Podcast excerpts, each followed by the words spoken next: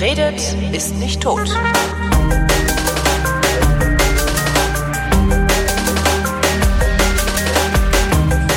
Willkommen zum Geschichtsunterricht. Das ist eine Koproduktion von Deutschlandfunk Nova und Vrindt und vom DLF zugeschaltet ist wie immer der Historiker Matthias von Hellfeld. Hallo Matthias.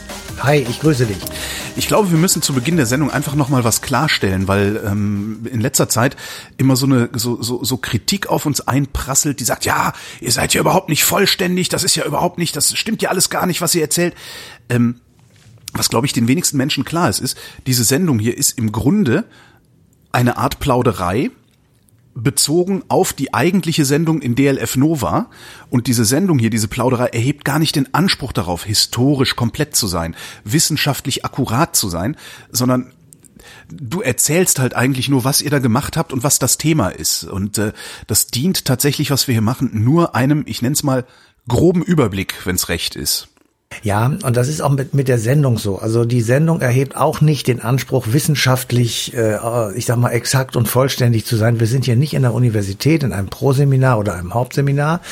Wir sind in einem Radiosender und wir richten uns an Leute, die Interesse an Geschichte haben, die sich vielleicht bestimmte Dinge einfach mal so erklären, in Anführungsstrichen lassen möchten, wie das eine, das andere miteinander zusammenhängt, die vielleicht dafür ein Verständnis kriegen wollen, warum heute manche Dinge so sind sind, wie sie sind. Sie sind kompliziert genug und es ist sehr schwer zu verstehen, warum es so ist, wie es ist. Und manches kann man eben daraus herleiten, wenn man sich so ein bisschen zurückerinnert, was eigentlich sozusagen vor uns los gewesen ist. Und dann nehmen wir den Ausschnitt der letzten zweieinhalbtausend Jahre. Das ist ein gewaltig großer Zeitraum. Aber ähm, es gibt eben immer wieder Punkte, an denen man feststellen kann, oh, da hat es ja sowas schon mal gegeben oder da haben die Leute schon mal vor diesem gleichen Problem gestanden wie wir und dann versuchen wir das sozusagen ein wenig, ich sag mal, uns näher zu bringen. Das ist vollkommen ausgeschlossen. Ich nehme jetzt mal irgendein Beispiel über die Völkerwanderung. In, sagen wir einfach mal 30 Minuten allumfassend alles zu erzählen, was es dazu an wissenschaftlichen Erkenntnissen gibt. Dazu muss man dann schon dicke Bücher lesen. Aber was wir hier treiben, ist das Interesse dafür zu wecken, dass man so ein dickes Buch möglicherweise lesen kann, so wenn man es dann wirklich das. genau ja. wissen will, wie das mit der Völkerwanderung war. Genau. Und äh, darüber hinaus gibt's ja dann auch immer noch die Kommentare auf vrind.de, ähm, wo dann ja auch oft weiterführende Informationen. Also es gibt ja immer wieder Kommentatoren, die sagen, ah, da ist noch ein, da ist noch ein, wie nennt man das denn, noch eine Verästelung in dieser Geschichte, die ist auch noch interessant, die ist auch noch wichtig. Ähm, ja. Da könnt ihr euch, wenn ihr das hier hört, auch noch weiter informieren. Wenn ihr ich würde auch noch gerne wisst, einen Satz noch dazu, ja. Hm? noch einen Satz dazu sagen, schön, dass ich ans Wort gefallen bin. Denjenigen Historiker, der sich hinsetzt und sagt, ich beherrsche das seit den alten Griechen bis heute im Detail und allumfassend immer auf dem letzten wissenschaftlichen Stand, den gibt es überhaupt nicht. Und wenn es ihn geben sollte, bitte ich sofort darum, ihn mir zu nennen, weil ich dann dauerhaften Kontakt mit ihm aufnehme und eine Leitung zu ihm hinlege. Also äh, das ist dann tatsächlich eine Überforderung auch meinerseits. Ja, ähm, das, was ich machen kann, ist einfach die rote Linie zu erklären und die in der Tat habe ich nun tatsächlich im Kopf. Aber die Details und so, das muss man dann wirklich dann jeweils in dem Spezialgebiet gucken, äh, um ja, das es dann genau. geht. Und egal was man erklärt, es bleibt immer irgendwie was liegen. Ansonsten ja. ähm, würden wirklich Details innerhalb von, von ein, zwei, drei Stunden Sendungen besprochen. Solche Podcasts gibt's ja dann allerdings auch. Ähm, was ich eigentlich sagen wollte ist, bitte hört auf, uns zu beschimpfen, weil wir bestimmte Dinge nicht besprechen, wenn wir über ein Thema reden. Schreibt einfach in die Kommentare, hier ist noch ein Aspekt, der wäre mir wichtig, damit alle anderen, die das lesen, äh, diesen Aspekt auch noch mitkriegen. Kommen wir zum Thema der heutigen Sendung. Der Hamburger Hafen. Ja. Äh, ja, und?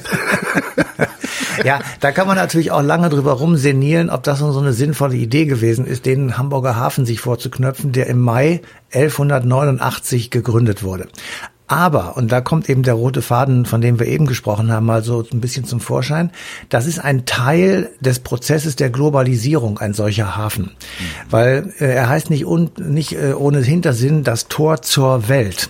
Und tatsächlich ist dieser Hamburger Hafen ein wunderbares Beispiel dafür, wie im Übrigen viele andere Häfen auch, dass eben eine zunächst einmal relativ kleine ähm, zwar immer schon auch ein bisschen bedeutender, aber jedenfalls keine riesige Millionenstadt wie Hamburg, irgendwann eine Entscheidung getroffen hat oder eine Möglichkeit bekommen hat, etwas zu tun und dadurch sie sozusagen tatsächlich Teil eines riesigen globalen Dorfes geworden ist, dadurch, dass eben Waren aus der ganzen Welt mittlerweile nach Hamburg kommen und auch in die ganze Welt von Hamburg aus verschickt werden und man sozusagen von dem großen, ich sage jetzt mal ein riesen Containerschiff aus Hongkong, um irgendwas zu sagen, mhm. wird in Hamburg gelöscht, auf kleine Lkw oder Züge verladen und nach ähm, Berlin-Wannsee gefahren, ja, also in einen ganz, ganz kleinen Teil. So, das heißt, das riesige Große, die Welt, kommt über den Hamburger Hafen durch das Nadelöhr dort sozusagen zu uns nach Hause. Und damit rücken Dinge, die ganz woanders produziert wurden, in unsere Normalität. Und wenn wir uns das jetzt zurückversetzen und wenn wir uns zurückversetzen in das Jahr 1189, also sagen wir irgendwie 12. bis 13. Jahrhundert, dann ist das für die Menschen, die auf einmal allmählich natürlich nicht sofort und nicht von Anfang an, aber allmählich mit Waren in Kontakt gekommen sind, die sie vorher nicht kannten, von denen sie gar nicht wussten, wer sie hergestellt hat. Das ist natürlich eine totale Öffnung des Horizontes auf der einen Seite und auf der anderen Seite macht es einem auch Angst, weil es gibt ja Waren, die werden auch in Deutschland hergestellt. Und das war damals genauso wie heute. Ja. Heute sind es vielleicht irgendwelche elektronischen Geräte. Damals war es Webmaterial oder Kleidung oder Schmuck. Mhm. So, und dann stellen die fest, oh, die in China oder die in Amerika später dann oder in anderen großen, weit entfernten Ländern, die machen das ja viel besser und viel billiger als wir. Und auf einmal standen die in Europa irgendetwas hergestellt haben, in Konkurrenz mit Menschen in Übersee oder ganz weit weg wohnenden Menschen, die sie gar nicht kannten, mit denen sie sich nicht auseinandersetzen konnten, die aber mit ihnen in Konkurrenz standen. Mhm. Und das ist tatsächlich ein Gefühl, das wir heute auch kennen. Oh ja, ich meine, es macht uns unsicher. Letztendlich speist sich der gesamte Rechtspopulismus äh, und dieser neue genau, Rechtsextremismus, den man speist es, sich genau aus diesem Gefühl. Ja. Es speisen sich sehr viele Unsicherheitsgefühle und Ängste und Depriva Deprivationsängste, sagen die in der Soziologie. Also Angst vor dem eigenen sozialen Abstieg, obwohl es einem gut geht oder der Unbedeutsamkeit. Das ist ja das nächste. Das ist ja genau. gibt gerade ein Buch, genau. ähm, dessen Titel ich vergessen habe. Interessantes Interview gehört im Deutschlandfunk Kultur auch von einer Soziologin, die, da geht's halt auch darum, wer wählt AfD? Und die sagt halt, das sind nicht die, die, die Dummen, die, äh, die Armen, die Arbeits, das sind die alle nicht, sondern das sind halt Leute, die, weil, weil es einen Kulturwandel gibt, also diese städtischen Milieus, da, da zählt jetzt auf einmal nicht mehr Arbeitskraft und Handfest, sondern da zählt Kreativität und, und, und Mobilität und sowas. Und die alten ja. Milieus fühlen dadurch einen Bedeutungsverlust und kommen dazu, dadurch zum Rechtspopulismus. Das ist genau das Ding, was da passiert, nur halt jetzt mit der, ich sag mal, fast immateriellen Gütern. Das macht es vielleicht ja, so mit, schwer mit, fassbar. Auf, sagen wir, genau, sagen wir mit anderen Gütern. Genau. Ja. Damals waren es handfestere Dinge, heute sind es ja. eher weniger handfeste, digitale Dinge oder äh, Strukturen. So. Ähm, aber das Prinzip ist dasselbe und deswegen ist eben ein Blick zurück sozusagen, wie hat sich eigentlich Hamburg entwickelt? Mhm. Und wie ist es eigentlich dazu gekommen, dass dieser Hafen dort jetzt steht, wo er steht? Und was ist eigentlich die Zukunft dieses ja. Hafens? Also wie wird das denn wohl weitergehen? So, was, und, was, was, was war denn vor dem Hafen? Also 1189 haben wir gesagt, so, wir, wir machen jetzt Elbe. einen Hafen. Elfenbüttel? Da war Elbe. Da war Elbe. Äh, äh, ja, genau. Ähm, nee, aber irgendwie natürlich. muss doch der Pfeffer nach Deutschland gekommen sein trotzdem, oder hatten die einfach keinen Pfeffer? Also äh, jetzt bei Pfeffer weiß ich nicht genau, okay, aber ja, wenn Dinge nicht angelandet wurden, dann waren sie einfach nicht da. Sie wussten gar nicht, dass es die gibt zum Teil. Seidenstraße also, war die damals schon ähm die war natürlich, die gab es schon viel länger, okay. ähm, aber da musst du ja immer bedenken, das hat sehr viel länger gedauert. Ähm, Dadurch, dass du auf einmal mit Windkraft segeln konntest, das war ja sehr viel früher, wurdest du sehr viel schneller auf dem Wasser, anstatt mhm. zu rudern zum mhm. Beispiel. Ja, du bist dann äh, tatsächlich entsprechend ähm, schneller gewesen. Die Waren kamen schneller an den Ort, wo sie verbraucht wurden. Sie waren frischer, sie konnten andere Dinge ähm, weitergeben, sozusagen von weit weg äh, hierher als ohne Segel, sondern dann ging es halt nur über den mühseligen Fußweg, vielleicht mit Eseln und Pferden. Aber so und so geht das halt immer weiter. Und irgendwann wurden äh, Motoren an die Schiffe gebaut und, und so weiter und so weiter. Und irgendwann sind die eben so schnell, dass du innerhalb von, ich weiß nicht, wie viele Tage es heute dauert, von Hongkong nach äh, Hamburg. Aber viel wird es nicht sein. Und ähm, mit all den Konsequenzen, weil auch das gehört dazu, je mehr du das tust, desto umweltschädlicher ist es. Und das ist in Hamburg heute ein großes Problem. Wenn mhm. du die riesigen Pötte, die es heute gibt, ähm, mit weiß ich nicht wie viel 10.000 äh, Bruttoregistertonnen, wenn du diese Dinger in den Hamburger Hafen haben möchtest, dann musst du die Elbe vertiefen. Ja. Da musst du möglicherweise Begradigungen durchführen. Da musst du, dann musst du irgendwelche dort nistenden Vögel vertreiben. Da musst du die Fische aus der Elbe vertreiben und so weiter und so fort. Und das ist natürlich heutzutage ein sehr viel größeres Problem als damals, weil damals wusste man das auch überhaupt nicht, dass das dann die Konsequenz sein würde oder sein könnte. Und deswegen gibt es zum Beispiel grade, die alternative ich, beste, Idee. Ich glaube, du hast gerade das beste Argument für Konservatismus geliefert, Ja. dass es überhaupt nur gibt. Ihr wisst doch überhaupt nicht, wozu das alles führt, was wir heute machen. Also lass mal lieber Ja. nicht machen. Ja, ich, ich- also Oder lass mal ich hätte das jetzt machen. nicht so interpretiert, so habe ich es auch nicht gemeint, aber natürlich kann man das daraus ziehen. Aber die Alternative wäre eben zum Beispiel, dass man sagt, wir machen einen Hafen vorgelagert vor Hamburg, Hm. also den, den Jadehafen in, an der Weser irgendwo, dass da riesige Pötte weit draußen vor den, ich sag mal, Verästelungen in der, äh, in der Elbe oder in der Nähe von Hamburg andocken können und dann die Waren dort zu löschen, um sie dann nach Hamburg zu bringen. Also da gibt es äh, viele Möglichkeiten und viele Dinge, die heute diskutiert werden. Die haben sich jetzt entschieden, sie machen das nicht. Also sie wollen das weiter in den Hamburger Hafen reinhaben. Sie versuchen Umweltschutz auch zu berücksichtigen. Ist aber natürlich relativ schwierig, weil wenn du tiefer buddelst, dann machst du logischerweise auf dem, auf dem Grund der Elbe Dinge kaputt, die da möglicherweise wirklich hingehören. Das kann ich gar nicht beurteilen, weil das tatsächlich nicht mein Fachgebiet ist. Ich sage nur, das ist ein Problem, das wir heute haben und die, die, der Umgang damit, dass sozusagen die Welt immer näher zusammenrückt und wir dadurch natürlich das auf der einen Seite das Tolle und das Schöne damit erleben können. Ja, wir können relativ zügig äh, an irgendwelche Ecken der Welt fahren, die toll sind, die schön sind, wo es irgendetwas ganz Außergewöhnliches zu sehen, zu essen, zu riechen, zu trinken gibt. Aber die, der Nachteil ist eben, wir leben mit Menschen zusammen, äh, die in Systemen wohnen und leben müssen, die nicht so viel soziale Absicherung haben, die geringere Löhne bezahlen, die ähm, keine Rücksicht auf Umwelt nehmen und die, äh, weiß ich nicht, 15 Stunden am Tag arbeiten und dadurch Ja. eben sehr viel, ich sag mal, produktiver in Anführungsstrichen, deutlich gesagt, arbeiten können und uns hier tatsächlich das Leben dadurch auch schwer machen. Jedenfalls für bestimmte Gruppen in unserer auch- Bevölkerung. auch der und das Witz- Ergebnis sehen wir jetzt. Der Witz an der Sache ist ja letztlich, dass wir ja die Umweltzerstörung und die Menschenzerstörung, eigentlich die, die, ja, die Umwelt und die Menschenzerstörung ausgelagert haben und uns jetzt darüber beschweren, dass es uns auf die Füße fällt, weil es nämlich billiger ist, unter Umwelt- und Menschenzerstörungsbedingungen zu arbeiten, als unter den Bedingungen, wie wir es machen. Ja, Das ist ähm, das ist jetzt ein ganz anderes Thema. Ist, Ja. das kann man auch, das, das kann man auch bestimmt unter vielen Gesichtspunkten be, be, beleuchten. Ähm, was, wo es mir jetzt darum geht in dieser Sendung, die wir da machen, oder diese, das Thema, mit dem wir uns da beschäftigen, ist ein Hafen und an diesem Hafen und an dem, an der Entwicklung dieses Hafens kann man eben bestimmte Dinge wirklich ähm, sehr schön nacherzählen und das versuchen wir jedenfalls auch ein paar Punkte daraus. Die mal an. erste schöne Geschichte ist im Mai 19, äh, 1989, im Mai 1189 hat angeblich, sage ich ausdrücklich, Kaiser Friedrich Barbarossa den Hamburgern einen sogenannten Hafenbrief überreicht. Also ein Hafenbrief war sozusagen die Erlaubnis, einen Hafen zu machen. Man bekam ähm, eine bestimmte, einen bestimmten Umkreis, den man dann zollfrei äh, bearbeiten konnte. Also es war, hatte große Vorteile.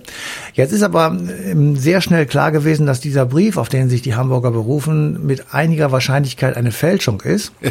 ähm, und möglicherweise hat es diesen Brief so gar nicht gegeben. Andere sagen, na ja, es hat ihn schon gegeben, aber vielleicht ist die Originalversion verschütt gegangen, hat man das nachgemacht. Egal wie, man hat aus dieser Not eine Tugend gemacht und diesen Tag sozusagen als das offizielle Gebur Geburts- und Gründungsdatum äh, des Hamburger Hafens genommen und deswegen wird auch immer schön gefeiert ähm, an diesem Tag im Hamburger Hafen und ähm, die Echtheit ist äh, vor allem deshalb, also dieses Dokuments ist vor allem de deshalb bezweifelt worden, weil 1189 der dritte Kreuzzug beginnt und der Kaiser äh, an diesem Kreuzzug an der Spitze stand und ähm, Mit Das anderen Worten der- andere Probleme gehabt er hat. hatte wohl offenbar andere Probleme, genau. Und das Datum der Urkunde ist nun auch unglücklicherweise ähm, na, weniger Tage, wenige Tage bevor das Heer des äh, Kaisers äh, bei Regensburg aufbricht, um in die heilige Stadt nach Jerusalem zu ziehen. Also ähm, es könnte sein, dass das tatsächlich eine, ähm, ein Fake ist, sozusagen würden wir heute sagen. Aber trotzdem haben die Hamburger natürlich davon sehr profitiert. Sie haben das dann sofort ausgenutzt, haben einen ähm, im Grunde genommen den einzigen großen Hafen zur Nordsee damals gehabt. Ähm, sie hatten deswegen eine sehr starke Stellung, sehr schnell auch im Seehandel. Sie wurden für einen Teil der Nordsee vom Zoll befreit, das hatte ich gerade schon mal gesagt. Und was auch nicht schlecht war, sie wurden davon befreit, ihre Söhne zum Heer abstellen zu müssen.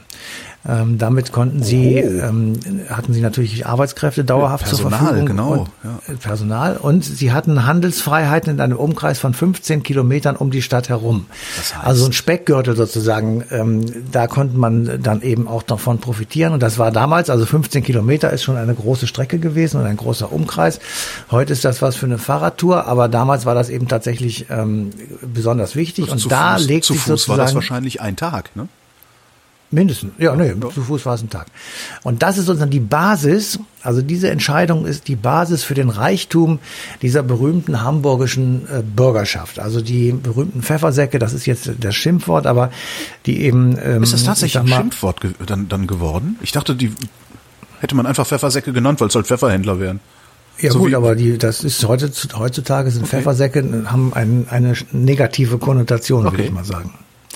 Ähm, also die hatten auf der einen Seite sozusagen eine, eine herausgehobene Stellung und sie profitieren davon sehr. Auf der anderen Seite ist Hamburg natürlich auch Teil der gesamten Geschichte gewesen. Und äh, wenn man die sich anguckt, dann ist der Norden Deutschlands öfters in Konflikte geraten mit den Schweden und den Dänen. Die Dänen, die ja über Schleswig-Holstein, ähm, also an der Grenze oben, wo es ja heute noch so ist, ähm, Nachbarn sind. Aber damals hatten sie auch tatsächlich Besitzungen äh, im Deutschen Reich. Der dänische ähm, Herzog, der ist also des Öfteren mal nach Hamburg eingezogen und hat die Stadt besetzt. Mitunter hat es Phasen gegeben, da hat dann der Kaiser gesagt, weißt du was, lass sie doch da sitzen. Ähm, dann kriegt Hamburg halt einen dänischen Stadthalter, das ist mir doch egal. Also es ging schon des Öfteren mal hin und her. Und das Ganze ähm, ist dann irgendwann so im 13., Mitte des 13. Jahrhunderts äh, umgekippt. Da hat sich dann tatsächlich so eine norddeutsche war, wie soll man sagen, Fürstenkoalition ähm, zusammengetan und die haben ähm, die Dänen also besiegt und dann wurde ein, äh, finde ich den Namen so schön, Adolf der vierte Graf von Schauenburg, Aha. wurde also 1230 ungefähr der neue Herr in Hamburg. Schauen wir mal. Und dann fingen die an, Befestigungsanlagen zu bauen, um den Hafen zu schützen und äh, zu sagen, also wir wollen, dass jetzt nicht alle fünf Minuten hier irgendwelche Dänen erscheinen, die uns das alles kaputt machen. Und die Tore, die es äh, darum gibt, um diesen alten Hafen, die kennen wir heute noch. Das Millantor, da wo ah. FC St. Pauli Fußball spielt. Das Alstertor, die lange und die kurze Mühren oder auch das Steintor. Das sind also Teile der damaligen um 1250 gebauten Befestigungsanlage rund um, den, um die Innenstadt und den Hafen. Und ähm, ab 1270 äh, wird dann Hamburg zum ersten Mal als freie Stadt bezeichnet, äh, und zwar in einer Rechtsordnung, die ähm, 1270 irgendwie in Kraft trat und da kommt der Begriff freie Stadt her und dann kann man auch erklären, warum sie heute heißt freie und Hansestadt. Was bedeutet das, das frei? Ja, sie war unabhängig von, sie war eine eigenständige Stadt. Also sie hatte eigene Gesetze, eigene Rechte, wie andere Bremen auch und andere hatten auch so solche ähm, Rechte. Das heißt, der König hatte da, nichts zu sagen. Ähm, sie waren natürlich Teil tatsächlich ähm, des Heiligen Römischen Reiches deutscher Nation. Sie mhm. waren auch über die Reichsstände mit dem Kaiser verbandelt. Es gab dort Verabredungen, wie man dieses große Gebilde zusammen regiert. Ähm, aber sie hatten eigene Gesetze und sie konnten ihren Bürgern eigenen Schutz bieten, eigene Möglichkeiten, eigene soziale Aufstiegschancen garantieren. Und die Städteordnungen und die Stadtrechte waren also eine sehr attraktive Angelegenheit für Leute, in die Städte hineinzuziehen und dort äh, zu leben und zu arbeiten. Ähm, es entwickeln sich dann die Zünfte und die Stände, also all die äh, Dinge, die sozusagen ähm, mitunter noch immer so ein bisschen durchscheinen. Also ähm, Zunftordnung, also Handwerksordnung, dass, dass du bestimmte Dinge eben äh, tun darfst oder tun musst, andere wiederum nicht und so weiter. Heißt das, die Zünfte gab es gar nicht auf dem Land? Also der, der, der Tischler. Nein, das waren städtische, das sind städtische. Der Tischler auf dem ähm, Land war davon also völlig unberührt. Der konnte Tischlern, wie er lustig ist. Nein, also die, die Zünfte sind schon eher eine städtische Angelegenheit, weil dort natürlich sehr viel mehr äh, Tischler beziehungsweise Leute aus einer Berufsgruppe waren und ähm, damit äh, war das notwendig geworden, mhm. sich auch zu schützen gegen äh, Leute von außen, die auf dem gleichen Sektor tätig waren. Ja klar, stimmt. So ein Tischler auf dem Dorf, der hat wahrscheinlich eine, eine Wochenreise entfernt den nächsten Tischler erst gehabt. Da ist nichts passiert, ja, genau. konkurrenztechnisch. Genau. Ja, ja, das kann schon sein, ja. Dann noch so vielleicht eine kleine Geschichte. Ähm, der Herzog von Lauenburg, nicht Schauenburg, sondern Lauenburg, ähm, der schenkte den Hamburgern 1286, habe ich gefunden, eine kleine Insel. Mhm. Diese kleine Insel liegt ähm, in der Helgoländer Bucht im Neuwerk. Südosten dieser dieser Helgoländer Bucht.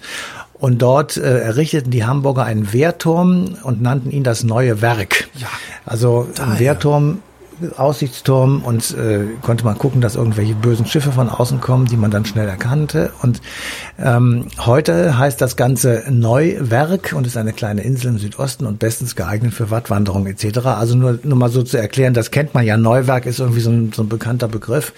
Und, ja, ich habe ähm, mal, ich habe mal ein Vierteljahr in Cuxhaven gearbeitet und gewohnt. Ja. Und da, da konntest du praktisch auf Neuwerk gucken. Genau. Und das hat mich und, immer gewundert, dass das zu Hamburg gehört. Ich habe mir aber nie Gedanken ja. darüber gemacht, warum. Ja. Weil man war ja, ignorant. Das, äh, genau. Also jedenfalls, ähm, jetzt haben wir so ein bisschen erklärt oder versucht zu erklären, dass Hamburg eben äh, sich selbst sozusagen freigestellt hat durch seine eigene Rechtsordnung, diese städtische Ordnung. Und dann kam eben das Zweite dazu, deswegen heißt es heute auch noch Hansestadt. Ähm, die Hanse, die beginnt auch so in der Mitte des 13. Jahrhunderts ähm, oder schon vielleicht ein bisschen früher. Jedenfalls Hamburg macht ab Mitte der 13, des 13. Jahrhunderts mit.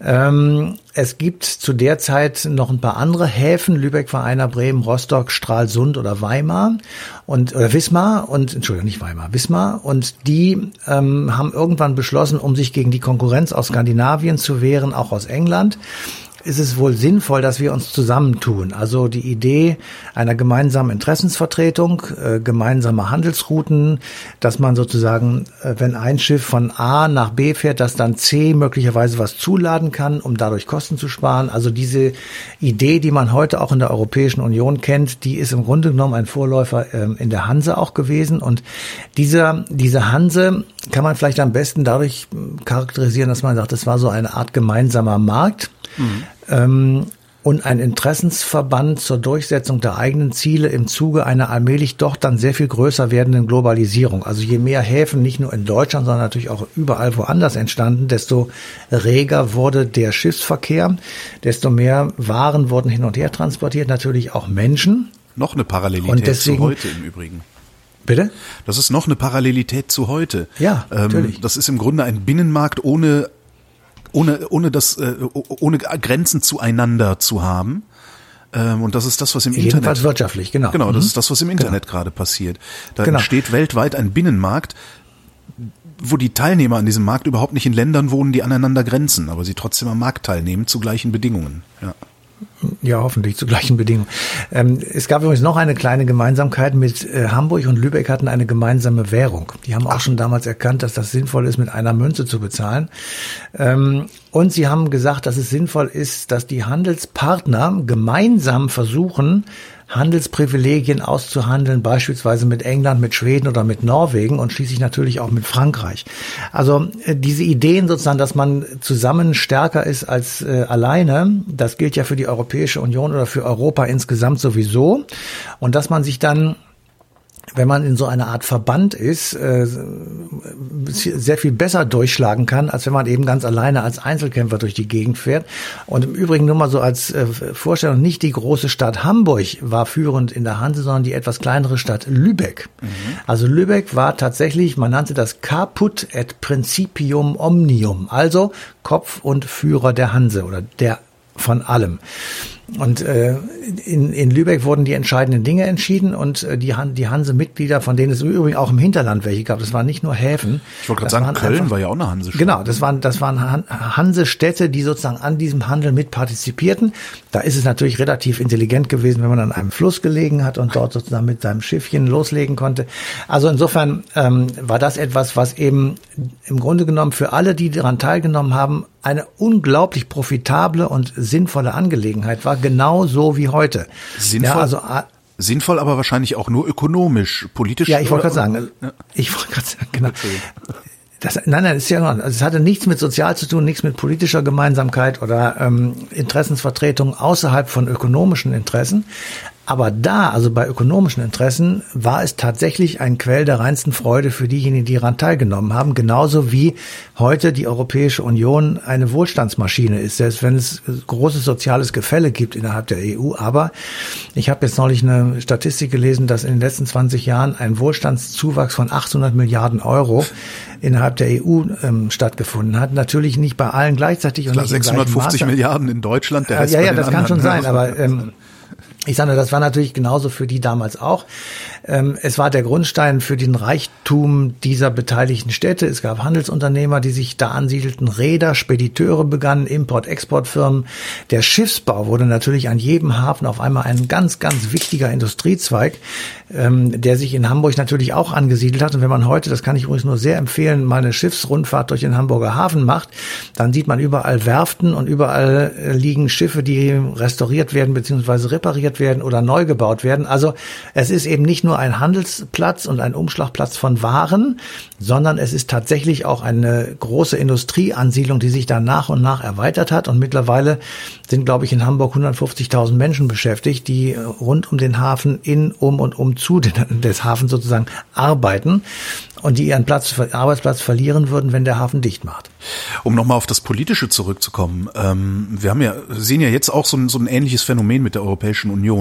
Ähm, gerade nach der Osterweiterung haben wir uns ja da ein paar Staaten eingetreten, die von politischer Union eigentlich so gut wie gar nichts wissen wollen, sondern nur die ökonomischen Vorteile der Europäischen Union genießen wollen. Hatten die die Probleme damals auch? Also haben die damals auch versucht, eine politische Einigung Nein. hinzubekommen? Oder haben die Nein. einfach nur gesagt, lass Geld verdienen und durch? Nein. Ja, also ähm, eine politische Einigung war als Idee ähm, in den Köpfen der Menschen im 13., 14., 15. Jahrhundert nicht vorhanden. Also es gab natürlich immer so Vordenker, die gesagt haben, wir sollten vielleicht mal eine Europäische Union gründen. Die gab es. Etwas später allerdings auch. Aber zu der Zeit gab es das auf, auf gar keinen Fall. In Deutschland schon überhaupt nicht. Weil äh, wenn du mal deinen alten Schulatlas herausholst ja, und guckst, äh, wie die Landkarte, ich sag mal, 1450 in Deutschland aussah oder 1500 herum, ähm, da, da gibt es meistens Karten, weil dann die Reformation anfängt. Deutschländerwürstchen, ähm, ja. Genau, dann siehst du da 350 kleine äh, Völkerrechtssubjekte auf dem Gebiet, das größer ist als Deutschland heute natürlich ein bisschen, aber trotzdem alles eng aufeinander geklatscht und die waren alle darauf erpicht, ihre Eigenständigkeit zu behalten. Äh, die wollten geradezu das Gegenteil einer politischen Union. Die wollten allenfalls eine lockere Verbindung haben, wie man als gemeinsame Probleme erkannte Probleme lösen könnte. Also Krieg und Frieden zum Beispiel. Das war etwas, was natürlich gemeinsam gelöst werden musste. Ähm, aber alles andere war fast schon sozusagen, wurde mit, mit Hauen und Zähnen verteidigt, dass das eine eigenständige Entscheidung bleibt, inklusive der Religionsentscheidung. Mhm. Ohne die Tatsache, dass das so war, hätte Luther keinen Tag überlebt. Ja, er, er wäre in einem, einem ähm, katholisch geprägten Deutschland, ohne dass es protestantische Freunde gegeben hätte, die darauf gepocht haben, in meinem Land ist Protestantismus, hätte er nicht überleben mhm. können. Er wäre überall vogelfrei gewesen. Er ist nach dem Wormser Reichstag ja für vogelfrei erklärt worden, 1521, und dann ähm, sozusagen untergetaucht. Also äh, die, die Fürsten und die kleinen Herzöge, Grafen, Könige, die es da gab, waren darauf angewiesen, sozusagen oder wollten auf jeden Fall ihre Privilegien behalten. Das heißt, sie konnten Zölle nehmen, sie konnten Abgaben erheben, sie konnten Steuern erheben. Manche konnten eigene Münzen drucken oder äh, prägen und ähm, entsprechend sich eben Wohlstand beschaffen. Und sie waren nicht daran interessiert, dass man das mit, ähm, ich sag mal, irgendeinem anderen Verein in Anführungsstrichen teilt. Und das ist erst sozusagen das aufgehört hat, das ist im Grunde genommen tatsächlich durch äußere Umstände gekommen, durch Friedensschlüsse, wo man gesagt hat, wir müssen diese Mitte in Europa neu ordnen. Westfälischer Frieden 1648 zum Beispiel, ähm, bis hin zu Napoleon, der einfach gesagt hat, ich, ich besetze das jetzt, ich mache da jetzt was komplett Neues. Das war dann der Rheinbund und als das dann war, dann wurden, wurden Veränderungen vorgenommen, weil die Franzosen das linke Rheinufer besetzten. Da wurden dann die da ähm, Fürstentümer, die da Ländereien hatten, mussten dann auf dem anderen Rheinufer entschädigt werden. Da wurden die Kirchengüter verteilt und Länder zusammengelegt. Und das ging dann bis weiter nach dem Zweiten Weltkrieg, als aus Baden und Württemberg eben Baden-Württemberg wurde. Mhm. Also ähm, dieser Zusammenlegungsprozess ist über viele Jahrhunderte gegangen und hatte zunächst einmal auf gar keinen Fall eine politische äh, Intention, sondern es waren ausschließlich wirtschaftliche äh, Vorteile, die sich jeder erhofft hatte. Und ansonsten erstmal war man in seinen entsprechenden Strukturen, äh, Grafschaften, Herzogtümern etc. verhaftet. Es gab auch noch andere gemeinsame Probleme, zum Beispiel die Piraterie. Also da will ich auch noch wenigstens kurz ja, darauf verweisen. Das war für die Hamburger und für die anderen Hansestädte durchaus ein Problem ähm, dass also gerade so, wenn die von Übersee kamen oder von durch den Ärmelkanal durch sind, die Schiffe, ähm, das war ja manchmal raue See und dann kamen die da irgendwie in die Elbe oder in die Weser oder so reingeschippert und dann äh, schossen die Piraten ähm, sozusagen auf die Boote drauf und haben geplündert oder haben die Besatzung umgebracht, ins Wasser geschmissen und die Boote umgeleitet und so weiter. Also es war ein relativ großes Problem und einer der bekanntesten war natürlich der berühmte Klaus Störtebecker, der in Hamburg irgendwann gefasst wurde und dann hat man einen Prozess das gemacht, ihn hingerichtet und seinen Kopf abgeschnitten und seinen Kopf zur Abschreckung auf einen hohen Pfahl ähm, gesteckt und am Eingang äh, der Elbe aufgestellt oder am Ufer der Elbe aufgestellt, damit also jeder sehen konnte, einem Piraten ergeht es so wie Herrn Störtebecker, wenn wir ihn zu fassen kriegen. Also lasst es besser sein. Hat man das wirklich gemacht oder ist das die Legende, die wir uns heute erzählen? Nein, also ich bin äh, so, also in den Recherchen bin ich so weit gegangen, dass das ähm, tatsächlich stattgefunden ah, okay. hat. Ist diese Einigung, also aus, aus der Hanse heraus oder, oder trotz Hanse oder parallel zur Hanse die, die politische Einigung äh, dieses, dieses Gebildes um die Hanse drumrum sozusagen, ist das ein Hinweis darauf, wie lange das mit der Europäischen Union noch dauern könnte? ja, wenn ich das wüsste, dann wäre ich jetzt ein reicher Mann. Also ich kann dir das nicht so genau sagen. Also ich habe ja gerade ein Buch darüber geschrieben. Ich bin, muss gerade noch Korrektur lesen, aber im Grunde genommen ähm, ist am, der Schluss dieser Überlegung bei mir, wir werden eine lange Pause einlegen müssen und uns überlegen, was wir wirklich wollen. Das gilt sowohl für die Länder, die schon länger in der EU sind, also auch in der EG vorher, also die Benelux-Staaten, Frankreich, Deutschland, Italien, vielleicht auch noch Österreich dazu. Ähm, und diejenigen, die an der Peripherie sind, die also später dazu gekommen sind, insbesondere jene, die ganz erst vor kurzem sozusagen 2004 mit der Osterweiterung dazugekommen sind, ähm, weil die Generation, die jetzt dort Politik macht, ist nicht in der Lage, die europäische Integration voranzutreiben. Mhm. Ähm, in der Mitte des Kontinents glaube ich einfach mal, ist die Bereitschaft, das zu tun, etwas größer, aber auch nicht besonders ausgeprägt. Also bei uns in Deutschland ist sie auch nicht so richtig groß. Auch hier werden wir vermutlich noch ein bisschen zuwarten müssen, bis äh, tatsächlich eine andere Generation ähm, auch das politische Sagen hat und die politischen Mehrheiten stellen kann. Und dann allerdings glaube ich, dass die Leute sich ähm, dann auch zusammenraufen und sagen, wisst ihr was, es hat wirklich einen gewissen Sinn, wenn wir neben dem wirtschaftlichen tatsächlich auch eine politische Union machen, weil das, was wir jetzt tun, ist auf der einen Seite wirtschaftlich und hilft unbedingt den Deutschen und vielleicht noch ein paar anderen, aber hauptsächlich den Deutschen.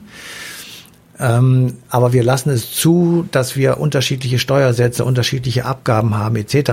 Und da können natürlich Firmen sich dort ansiedeln, wo sie die geringsten Steuern bezahlen, werden dann auch noch mit irgendwelchen Dumpingangeboten gelockt, äh, sodass wir uns selbst gegenseitig wieder Konkurrenz machen, dieses Mal nicht nur als Unternehmen, sondern auch noch als Staaten. Mhm. Also das ist relativ unsinnig und insofern könnte ich mir vorstellen, dass das dann irgendwann dazu führt, äh, diese Integration fortzusetzen oder die Bemühungen zumindest fortzusetzen, das zu tun. Aber erstmal glaube ich, müssen wir tatsächlich anerkennen, dass es ähm, an der Peripherie Europas Staaten gibt, die tatsächlich andere Probleme haben als wir, die viel länger in diktatorischen, jedenfalls nicht freien Systemen gelebt haben wie wir und die auch von anderen Problemen gekennzeichnet sind wie wir, nämlich zum Beispiel Italien und Griechenland. Es ist tatsächlich ein Problem für diese beiden Länder, ähm, ein, fast ausschließlich Küste zu haben, mhm. ähm, um dort ähm, also und dort eben sozusagen leicht äh, von Flüchtlingen ähm, angerudert, angefahren zu werden. Wenn wir denen nicht helfen, gibt das dort ein Problem. Das kann ich sofort nachvollziehen. Und wir haben ihnen lange Zeit nicht geholfen. Wir müssen uns ich wollte sagen, wir, wir, wollen ihnen ja nicht helfen. Also ja, ja. ja wir müssen uns klar werden, was wir da. Peripheriestaaten ja gar nicht helfen. Ja, ja, ja wir, wir müssen uns klar werden, was wir da eigentlich wollen. Wollen wir die Leute im Mittelmeer ertrinken lassen? Natürlich nicht. Also die Frage ähm, stellt sich ja gar nicht. Die Frage ist, nur, stellt die wie, sich, können, wie können wir es sinnvoll hinkriegen, dass sie nicht ertrinken müssen? Na, ich sag ja, wenn, das, natürlich wollen wir das nicht, aber äh, wenn wir so, wenn, wenn wir das so weitermachen wie bisher, dann ertrinken sie. Und das ist ja, ist ja Fakt, war gerade wieder vor ein paar Tagen eine Meldung, dass das so ist. Ähm, und also wir müssen diese Probleme erstmal lösen und wir dürfen, wenn wir das nicht tun und wenn wir einfach nur so vor uns hin weiter dümpeln, dann wird es uns um die Ohren fliegen. Da bin ich ziemlich sicher. Und das ist dann eben auch ein Prozess, der passiert. Und dann wird man sehen, was, wenn das passiert ist, dann passiert, weil dann werden vermutlich jedenfalls die Leute sagen, ach du lieber Gott, jetzt sitzen wir wieder in unseren Nationalstaaten. Und dann übernimmt der Chines da übernimmt der Chines und ähm, auch da kann ich eben kaum etwas zu sagen, außer dass ich eben finde, de deren Vorstellung von Menschenrechten und ähm, Arbeitsrecht und ähnlichen Dingen, die finde ich nicht so prickelnd und ähm, finde ehrlich gesagt auch nicht, dass ähm, man das nun unbedingt ähm, hier einführen sollte. Aber wenn wir uns nicht äh, zusammenraufen oder wenn wir nicht eine eigene Idee entwickeln, dann könnte das tatsächlich so werden. Matthias von Hellfeld gibt Europa nicht auf. Ich danke dir. Genau. Und euch danken wir für die Aufmerksamkeit und verweisen auf den 15.07.2019, denn da läuft die passende Ausgabe Eine Stunde History auf DLF Nova.